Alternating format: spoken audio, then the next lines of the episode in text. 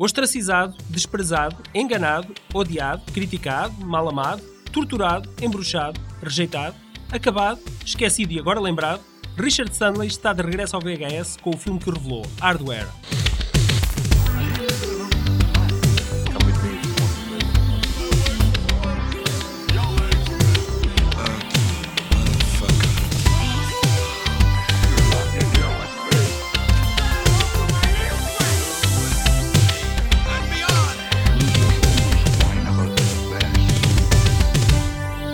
Final dos anos 80, o jovem realizador sul-africano Richard Stanley, que se ocupava na criação de videoclipes para bandas inglesas de post-rock e sons eletrónicos, pretendia dar o salto e realizar o seu primeiro filme a sério. E assim aconteceu com Hardware, um pós-apocalíptico de baixo orçamento que, apesar de não ter captado a atenção da crítica, que o acusava de ser uma cópia menor de filmes como o Terminator, acabou por se tornar uma peça de culto junto dos fãs do cyberpunk.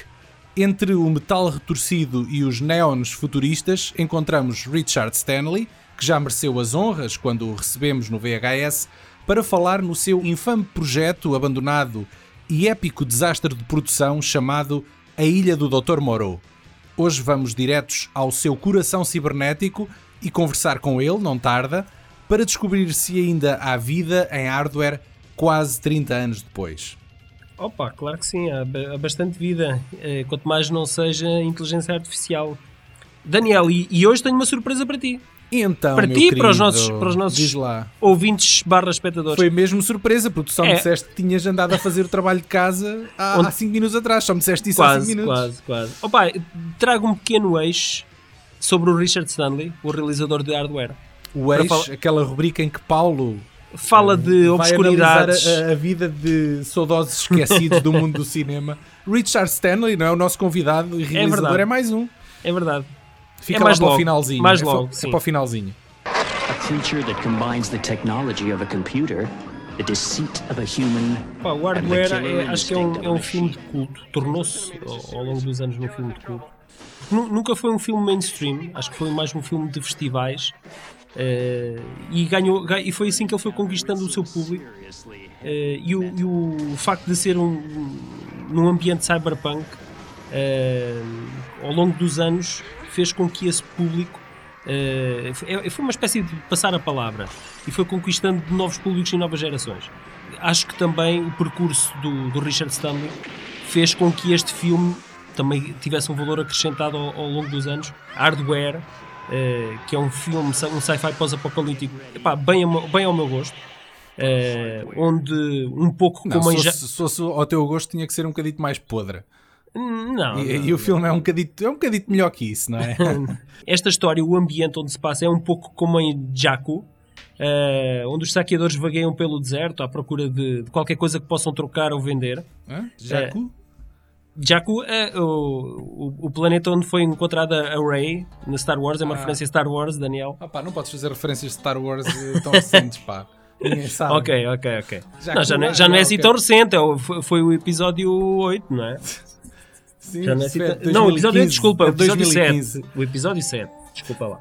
Sim. Ahm, bem, um desses nómadas eh, que vagueia pelo deserto encontra a cabeça de um robô de combate eh, chamados Mark 13 eh, e Vai vai mais vendê-lo. lâminas eh, da Gillette, não é? Exatamente, exatamente. Mas não, isso é Mac. É Mac. É Mac. É, Mac. é como o caminhão. E vai vendê-lo à cidade eh, na loja de penhores e é aí que Moses, o, o personagem principal, interpretado pelo Dylan McDermott, encontra a prenda ideal para a sua namorada. Opá, que ela é um- uma artsy eh, Um que colar de gosta, joias. é pá, sim, ela gosta de, de criar arte eh, e é a Bella Jill interpretada pela Stacey Travis. É pá, só que eh, esta cabeça eh, do robô é ativado e dá início a uma reconstrução à, à la Frankenstein, feito de peças de eletrodomésticos. E as suas diretivas principais são as mesmas de um Kill, assassino psicopata, kill, que é matar, matar, matar, ponto final. Havia, havia um, um- um jogo nos anos 90, um jogo de estratégia Hum. eh, que se- eh, a sigla era KKND. Acho que era, era isso que era Crush, Kill and Destroy. Pronto. Ok. Acha- acha- achava piada ao título, à simplicidade da coisa. É, Candy, Crush, é, Kill and Destroy. é quase tipo MDK, Murder, Death, Kill. Sim, isso é de quê? Era, era o- no. Lá, lá- lá está, estamos sempre a regressar a esta Murder, referência Death, Kill. básica do Homem Demolidor. Ah, mas, mas é porque MDK M- Hum. É o, MD 180, o código 187, que é Murder, Death, Kill. Pois, ma- mas também havia um jogo nos anos 90 que era o MDK. Sim, Murder, Death, Kill, exatamente. Sim, mas, mas eu não sei se a sigla era essa. Epá, eu, eu não sei se na realidade do mundo eh, da polícia na- norte-americana se esse código é, é- é mesmo real. Eh, mas calculo que sim. Não, eu estava aqui a ver no Google, no jogo, para o jogo, o MDK também era Murder Death Kill. Ok. E eu julgo que o jogo veio depois do Homem Demolidor, portanto vou aqui acreditar. Por acaso, por acaso não sei. Olha que o Homem Demolidor acho que é de 92 ou 93. Sim, sim, o jogo, é sei, de, o jogo é de de- 97. Ah, ok. ok. E era um bom jogo. Era um bom jogo, por acaso. E por acaso, essa, isso era um, era um, um In Your Face, não era? Ou não? Não, era um shooter. Na, Um shoot 'em up? eh, Futurista, tu controlavas assim um gajo com um fato muito estranho. Muito. Eu pensei que era um bocado assim, estilo Duke Nukem ou algo do género. É- Era, de- só que tu vias, neste caso, tu era na terceira pessoa, vias o bonequito. Ok, ok. eh, e andavas aos tiros numa cidade assim futurista, muito pós-apocalíptica também. Uhum. Isto está tudo ligado. Este filme é baseado num pequeno conto gráfico que se chama Shock, de Stephen McManus e Kevin O'Neill. Eh, pá, mas é mesmo um pequeno conto de poucas páginas eh, que o Richard Stanley extrapolou. Eles E- andaram às turras por causa dos direitos. Acho que sim, disso, a nível, nível- e é, é precisamente, foi por causa precisamente dos direitos que o Hardware 2 Ground Zero nunca aconteceu. Eu acho que o Richard Stanley é, epá, tem sido vítima de bastantes infortúnios ao longo da, da sua vida eh, profissional. Eh, ele é um gajo que decididamente vira à bruxa e acho que já, ele até já o fez várias vezes. Epá, é- é- a carreira dele é tipo um, um- um gráfico eh, de um ataque cardíaco, não é? Pá, Ele não tem assim muita coisa, pá. não, ele, ele Só não tem, muita tipo, dois, coisa. Ou, dois ou três filmes Sim, também. eh, não, não são dois ou três, mas eh, sim, longas metragens Mas de ficção, e ficção são, são três ou quatro, sim. Eu comparo, eu comparo muito a carreira do Richard Stanley à carreira do Stephen Norrington. Eh, os filmes de início de carreira de ambos abordam um cenário pós-apocalíptico num futuro distópico, eh, não muito longínquo, onde uma máquina ganha vida Nunca própria. ninguém fez filmes sobre isso. É pá, sim, mas, mas, mas há aqui muitos paralelismos. Eh, onde uma máquina ganha vida aí, própria e tenta aniquilar tudo e todos à sua volta. Norrington com o Death Machine e o Stanley com o Hardware. E mais tarde foi um, com uma grande produção da máquina hollywoodesca que tudo deu para o torto e triturou a carreira de ambos, ao ponto do quase exílio cinematográfico de Norrington com a Liga de Cavalheiros Extraordinários e de Stanley com a Ilha do Dr. Moreau. Eram dois grandes talentos, epá, duas grandes promessas, eh, que fizeram poucos filmes, mas foram filmes que ainda hoje são recordados, ainda hoje epá, marcam ou marcaram a geração de quem os viu. Epá, e, e que eh, entraram aqui na- nesta máquina trituradora eh, e bastou um projeto, um projeto com algum peso, não é? Desde que basta haver muito dinheiro envolvido e que a coisa dê para o torto para epá, destruir, para a prisão. des- destruir os sonhos e acabar com a carreira eh, epá, de, Vão para a prisão de Hollywood, não é? de grandes promessas. Epá, sim, é, é um pouco isso. Deixa-me lembrar aqui que quem nos estiver a ouvir eh, e não tenha ouvido episódios para trás, nós, nós, nós já vamos falar com o Richard Stanley, mas anteriormente já falámos com ele, não é? Num Sim. episódio versado ao A Ilha do Dr. Moreau, que é Sim, sim. considerado um dos maiores desastres de produção dos anos 90 e, e se calhar para além disso. Sim, sim. Eh, sim, sim. E, ele, e ele esteve lá no início desta derrocada. Eh, epá, e é uma entrevista fascinante porque a própria história por trás da produção desse filme é sim, incrível. sim, sim, sim.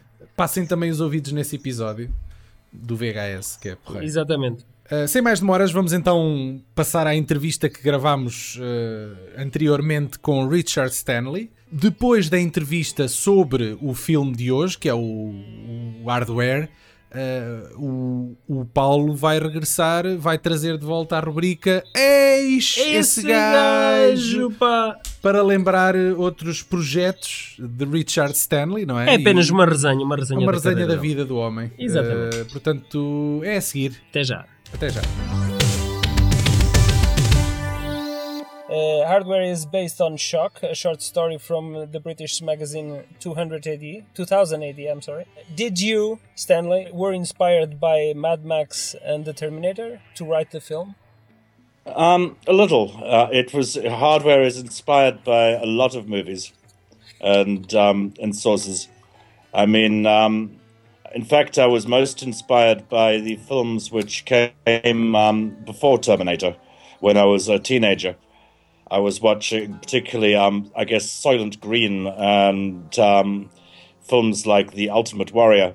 Um, when um, we were watching movies about the terrible, um, overpopulated, totalitarian world that um, might exist in the future. I read a lot of um, dystopian science fiction novels when I was a kid too. Books like Make Room, Make Room by Harry Harrison and Damnation Alley by Roger Zelazny. So, um, yeah, the notion of um, this over urbanized, environmentally destroyed um, future Earth was, um, I guess, frightening me since I was a kid. And um, hardware came out of a script where um, at first there was no no no robot in it. There was no there was no monster. In the original hardware script, it was a bit like John Huston's Fat City set in the 21st century, where it was um, about Christmas Day in um, in this terrible, overpopulated, diseased world. And after um, the script was rejected by a bunch of people, everyone said the same thing that if you um, make it into an action movie and put a um, a monster or an alien or a cyborg into the story, um, yeah, then then it would be different. So eventually, I sat down and uh, and put the droid in there.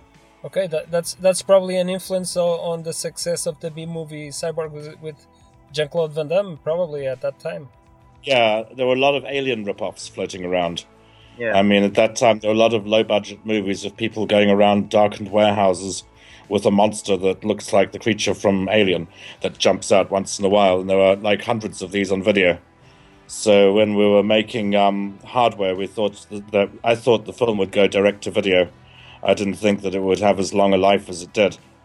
But um, and in a way, we also were tr- trying in small ways to to make the film different because of um, the existence of Terminator, and we decided to uh, to ban um, blue backlighting and the um, the classic sort of blue rim lighting and the, the look Yeah, of the the camera. You, you went to the opposite Yeah. way. It's very Yeah, that's orange right. and red, yellow. Yeah, we uh, thought we'd make it look like an Argento movie instead. Yeah, yeah. Um, it looks great. most of the the borrowings in hardware from um, slasher movies of the of that period. The film behaves a lot like a, like a slasher film.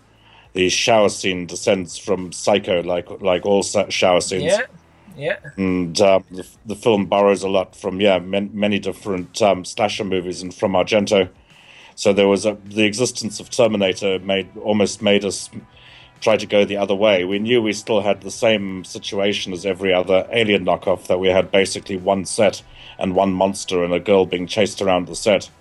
But um, the uh, the challenge was to try to yeah make it um, feel a little different from the other movies were around at the time. And the one way of doing that was through changing the the design and the color scheme. Was it uh, difficult for a 20, a 24 year old South African uh, to get uh, the finance to produce uh, a science fiction film in the early 90s? Um, I guess it was a fluke. Why do you was think that? non because the circumstances under which it was created and made were ridiculous and impossible to um, explain or um, or reproduce. I mean, I, I didn't know how difficult it, it was to make movies, so it didn't seem that difficult. Which um, it was the, my first film. No one, had, no one had really um, impressed on me that it was really impossible to do that. So um, it seemed it seemed kind of easy at the time. The um, pieces came together, um, yeah, much more um, swiftly than I should have expected. How was it like to direct Iggy Pop? Um, very easy. I mean, it, it was all. This was all done over the telephone. Please tell me how. Well, very similar to the way that we're having the Skype conversation, because he's only a voice in the movie. Yeah. So we were, yeah, we were recording his voice, and um, he made many different versions of the DJ track, and Okay. um, with many variations. I wished we could have used more. He's not the only uh, singer, rock singer on, on the movie. Uh, tell us about uh, Lemmy, uh, the, the incident uh, on set with with with um, with the firearm. Yeah, and this is a famous episode. I mean, um, Lemmy came at the last moment to take over as the taxi driver because originally the taxi driver was going to be a cameo from Sinead O'Connor. Yeah. And then uh, Sinead O'Connor couldn't come for some reason at the last moment. And Lemmy was the only um, rock star that happened to be around.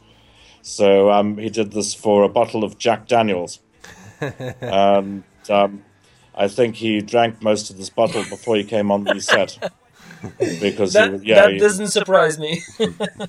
yeah, and um, so when he arrived on the set, he was initially a bit confused, and um, then the wardrobe people strapped the the gun holster onto him and put the gun in there, and it was a, a Rail Magnum, Okay. and he was so happy that, that to get this gun that um, Start shooting everyone. yeah, and as he drew the gun from the holster, he was so drunk that he lost his grip on the gun, and it simply flew straight out of his hand into the Thames, into the river. when you finished the the editing, the first cut, um, at first the film was given an X rating. Uh, how much did you have to cut uh, to get an R rating? Well, this was cut in some territories, um, mostly in America, but then I think a lot of the prints that they have in Europe come from the American print. So I don't know how many different territories lose this, but yeah, a lot of the close-up gore was um, removed. Okay. Um, mostly a close-up and all the shots where we see the um, security guard torn in half were taken out, which um, actually didn't worry me so much, as um, in America, Miramax also um, cut out some sequences from the movie for no real reason, just because they're Miramax and they always do that. So um, the American version is also missing a couple of scenes. Do you have a, a favorite version uh, going around? Well, now it's pretty much all the, the, the right version because um, the Blu-ray that's out in America and in, in, in England and the DVD are both taken from the the full version. So all of the all of the censor cuts are back in on um, Blu-ray and DVD. Yeah. Because the yeah Moe's terminal trip sequence is probably my favorite part of the movie, and it's the part of the film which is the least like anything else. I don't. It's it's nothing like um, Terminator or Alien or or any of the other movies at the point when it goes into the um, the crazy trip sequence. yeah. So um, which was unfortunately too crazy for Miramax, and they um they they, they cut about fifty percent of it out, hmm. which I'm I'm, I'm glad is all back in on on on um, DVD, and they also cut a scene where um Jill is screaming at her neighbors and threatening them with the baseball bat, just because it made they, they thought she was too crazy and it made it, it made her unsympathetic. So I'm I'm glad that Stacey's crazier moments are back in the movie as well. Were you overwhelmed by the reception of this movie because people loved it? It became a Yeah, cult yeah. movie. And it was your first film. Yeah, I- I guess I was too crazy to really notice. What do you mean by that? Well, I had other things on my mind. Um, we- life is always complex. And, Uh-huh. um, it wasn't until years later that I realized that people actually liked the movie. So you were distracted by something at that time. Yeah, and at first also, you one's always disappointed with the way things turn out. The, fir- yeah, I was for many years. It always hurt to watch the film because I was seeing how how many mistakes there were in it, and I kept thinking of all the things I could have done better. That So always it happens. took a so long time. I still feel some of the missing pieces.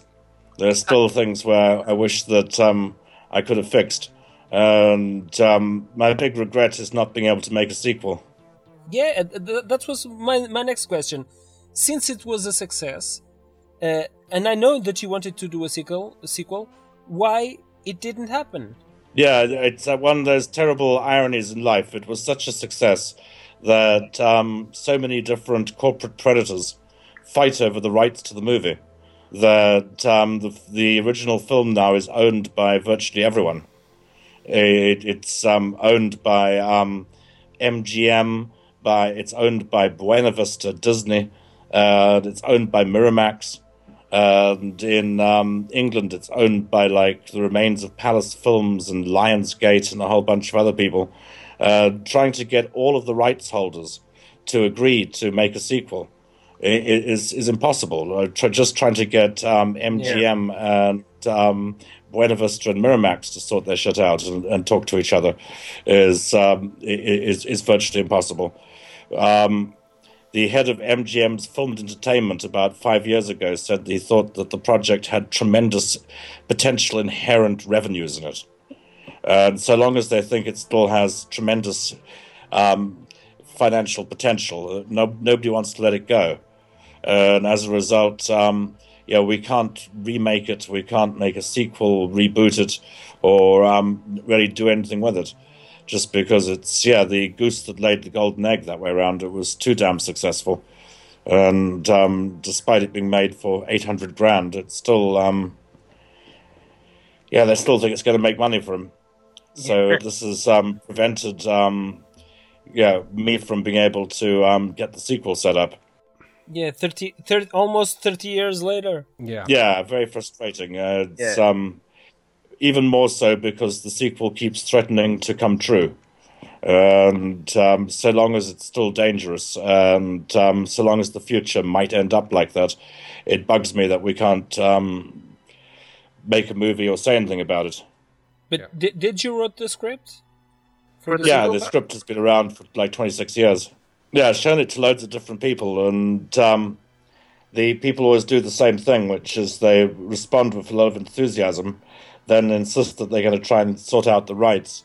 Uh, then uh, six to ten months later, they discover that it's virtually impossible to um, to clear the rights and yeah. slowly lose enthusiasm, which is very annoying. Current approach is to pitch it as a comic book and um, see what happens. But um, I've been um, trying to pitch it under a different title. Uh-huh. And that um, I figured if we pretend it's not hardware, we yeah. might have a better chance. Yeah, and, that and could you, be a strategy. Yeah. during the shooting, you you'll turn the the, the table around and shoot hardware too. Okay. yeah. I mean, okay. Although it's just 26 years ago, unfortunately, the sequel script is still very um, topical. Each year, it it gets closer like the opening sequence in the sequel script shows a family of Mexicans um, swimming across the Rio Grande. Uh, first, there is some kind of drone thing in the air, which is they're hiding from when they're coming across the water, and then when they get to the other side of the of the of the river, there's a huge fence wall thing with um, oh um, different security cameras. They then have to get through the wall, and on the other side of the wall, there's a minefield Okay, I, I thought it was Donald Trump with a machine gun. yeah, there's a, first there's a minefield. One of them loses a leg.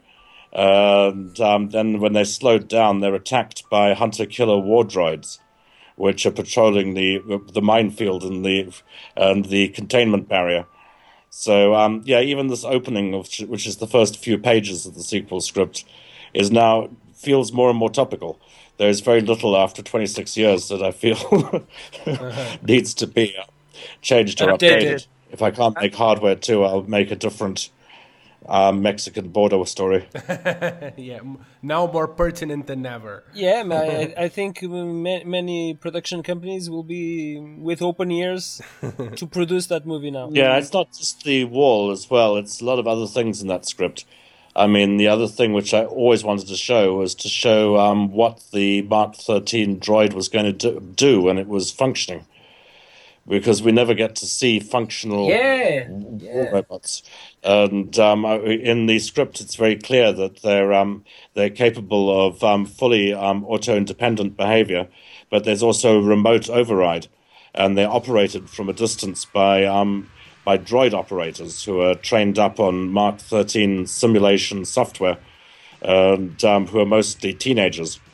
Uh, who, uh, each each each drone operator, a droid operator, has got like about five or six droids that they're um, watching at the same time, and they're um, probably simultaneously um, also checking their Facebook posts Okay, so, um, so it's it's a it's a blink of an eye. It's a blink of an eye to Yeah. I think this side of the script is also fucking topical still.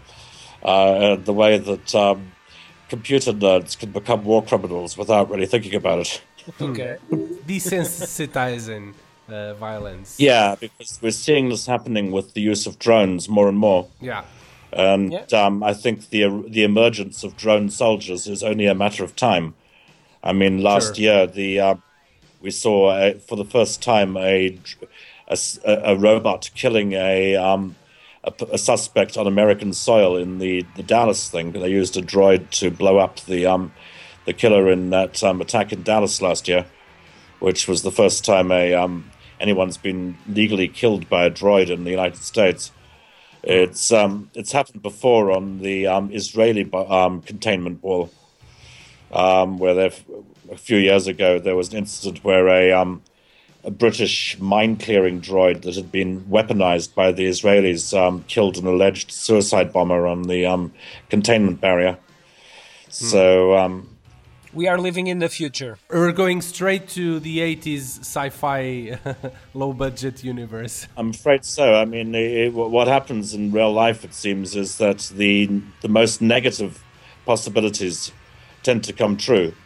Like um, the more positive and utopian versions of reality don't really happen. Like um, now we're in 2016, and many of the things we hoped we would have by 2001, we, we do not have. Where there is no base on the moon, there is no commercial space program. We have not yet achieved proper AI.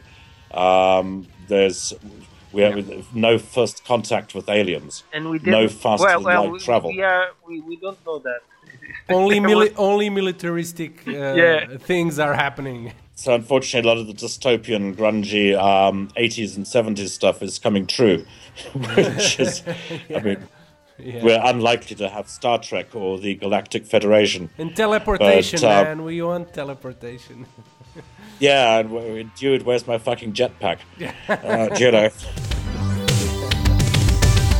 Fica a promessa do Richard Stanley regressar ao podcast. Sim, é? com o Dust Devil, pá. O Dust o Devil é o, é, o, é o último cartucho da carreira de Richard Stanley, até a menos, claro, que ele faça mais algum.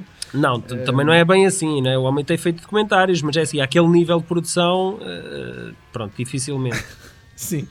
Mas pronto, eh, Ok. ele há de voltar ao VHS, ao podcast, para co- continuar, né? para continuarmos a prestar a homenagem a Richard Stanley, o Paulo vai entrar com o.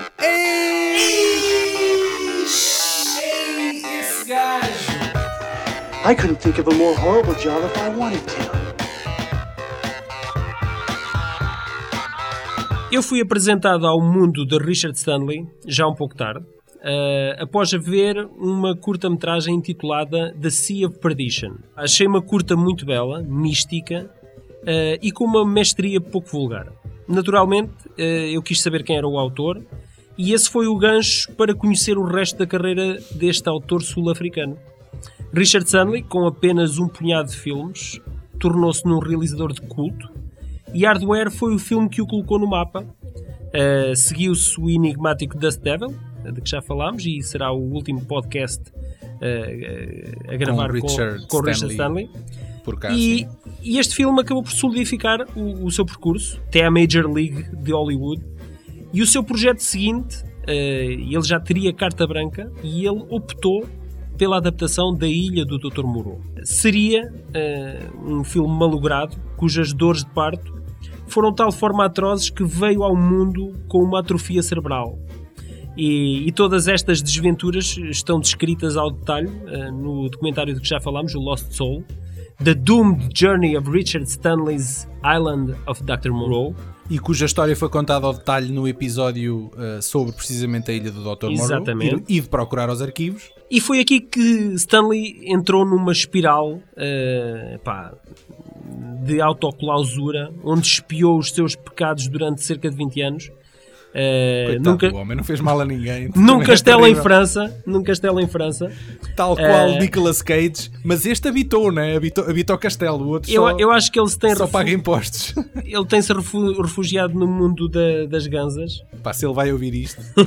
Ah, bem, então, na verdade, acho Mas que ele não que- se importa, não é? Não Pois não, porque ele, ele durante a gravação eu acho que ele estava a fumar uma gaza, pá. Muito sinceramente. Quem tiver, quem tiver ouvido isto eh, e não tenha visto as imagens, vá ver o nosso episódio no, no YouTube.